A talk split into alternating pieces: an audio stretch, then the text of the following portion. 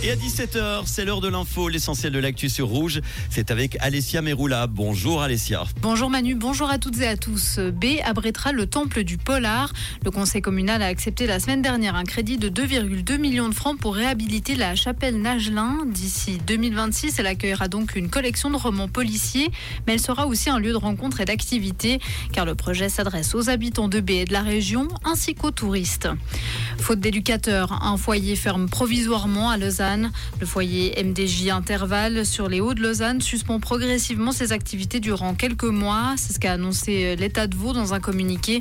Ce centre d'accueil fermé et semi-ouvert pour jeunes en crise fait face à d'importantes difficultés de recrutement de personnel éducatif. Il cessera ses activités le 11 novembre.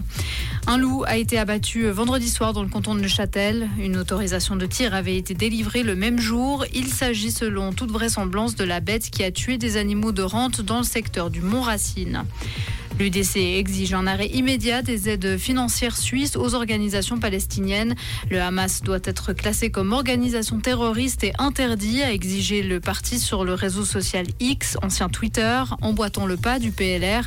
Et l'armée israélienne a ordonné aujourd'hui un siège complet de la bande de Gaza contrôlée par le Hamas.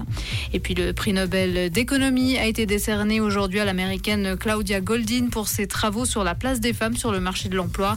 La lauréate âgée de 77 ans est la troisième femme à remporter le prix. Elle a fait progresser notre compréhension de la situation des femmes sur le marché du travail, a annoncé le jury du Nobel. Merci Alessia. Retour de l'info tout à l'heure à 18h sur Rouge. Comprendre ce qui se passe en Suisse romande et dans le monde, c'est aussi sur Rouge. Rouge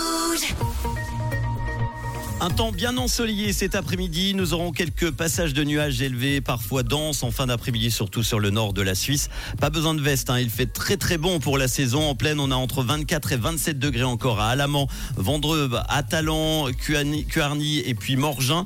Demain mardi, ce sera encore ensoleillé avec quelques éventuels passages de nuages élevés.